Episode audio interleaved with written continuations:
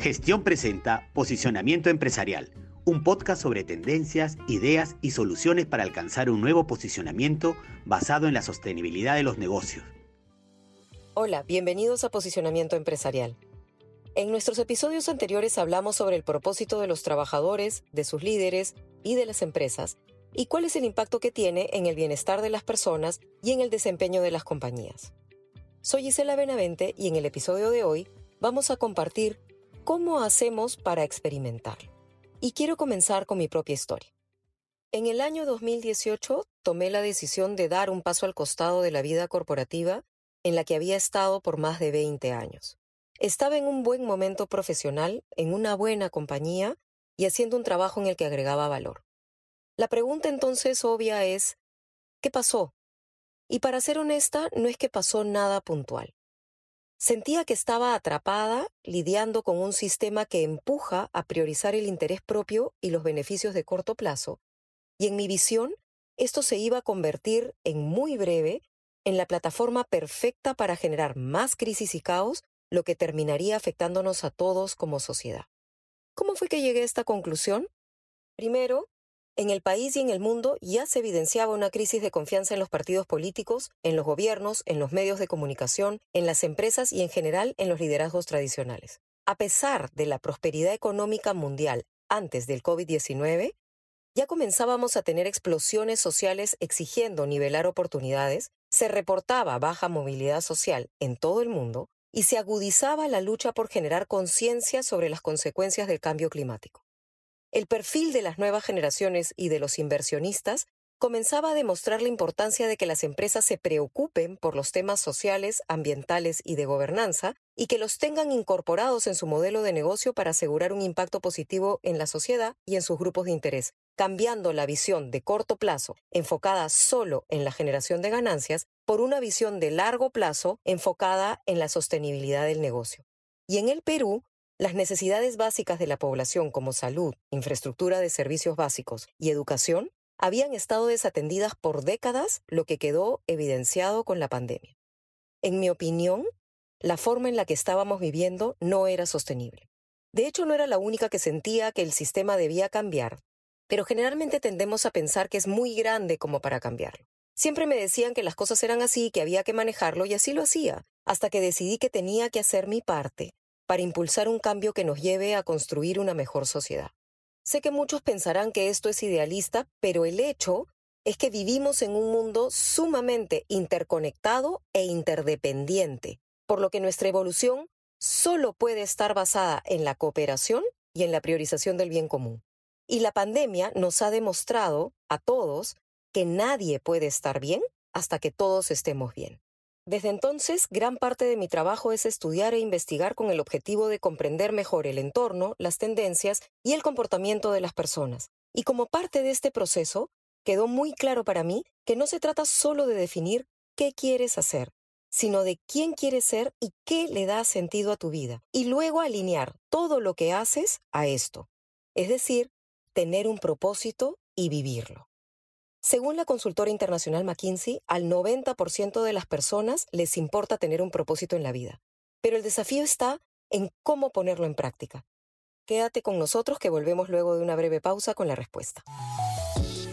Suscríbete a Gestión desde 49 soles mensuales y accede a nuestro contenido premium de manera ilimitada en gestión.p. Recibe el diario impreso de lunes a viernes en la comodidad de tu casa y disfruta de cientos de descuentos del Club de Beneficios. Si ya eres suscriptor del diario impreso, accede al plan digital gratis por tres meses. Mayor información en www.gestion.p suscripciones. Bienvenidos de regreso a Posicionamiento Empresarial. Si has sido formado en un entorno corporativo tradicional, como es mi caso, probablemente seas un líder orientado a resultados en el que cumplir los objetivos de la compañía es la prioridad por sobre todas las cosas. Pero hoy sabemos que nuestro propósito como líderes es inspirar a las personas a ser una mejor versión de sí mismas. Cada vez más las empresas han tomado conciencia de la importancia para las personas de tener un propósito personal y empresarial definido. No obstante, no debemos confundir propósito con objetivo. El propósito es la razón o razones que le da sentido a nuestra vida e involucra entender quiénes somos y quiénes queremos ser. Es algo muy personal. Y para poder experimentarlo, necesitamos crear un sistema de hábitos diarios en nuestra vida que estén alineados a nuestro propósito.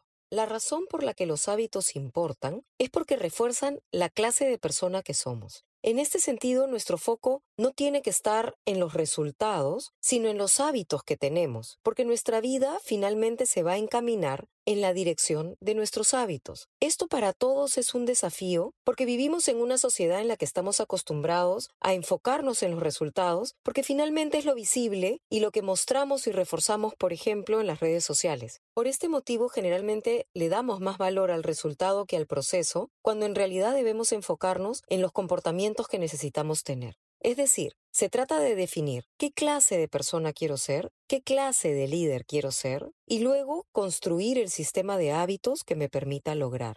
James Clear, que es investigador y autor del libro Atomic Habits o Hábitos Atómicos en español, define un hábito atómico como la práctica regular o rutina pequeña y fácil de realizar, y que constituye una herramienta muy poderosa de transformación. El autor habla de cuatro leyes para que estos hábitos funcionen, logren el cambio esperado y además sean de larga duración. Primero, los hábitos deben ser obvios, refiriéndose principalmente a cómo es que diseñamos el entorno. Por ejemplo, si queremos comer más saludable, no debemos poner a la vista una bolsa de papitas fritas. También deben ser atractivos, lo que quiere decir que no nos deben causar rechazo, fáciles de realizar y satisfactorios, es decir, traernos pequeñas victorias. Otro tema importante es que debemos priorizar volumen frente a intensidad, es decir, hacerlo más veces frente a hacer algo que nos cueste mucho. Esto es porque debemos construir primero la capacidad y luego cuando nos sea fácil tendremos ya la habilidad de manejar la intensidad.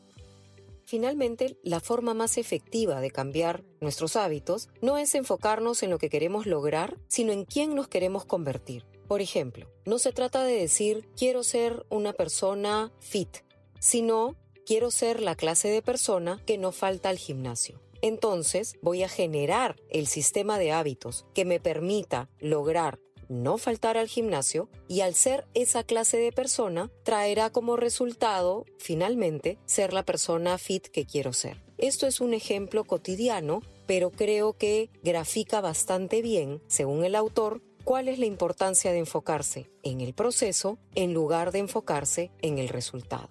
Nos encontraremos nuevamente en un próximo episodio de Posicionamiento Empresarial, una colaboración entre gestión.pe y Axia Consulting Group. Nos escuchamos pronto.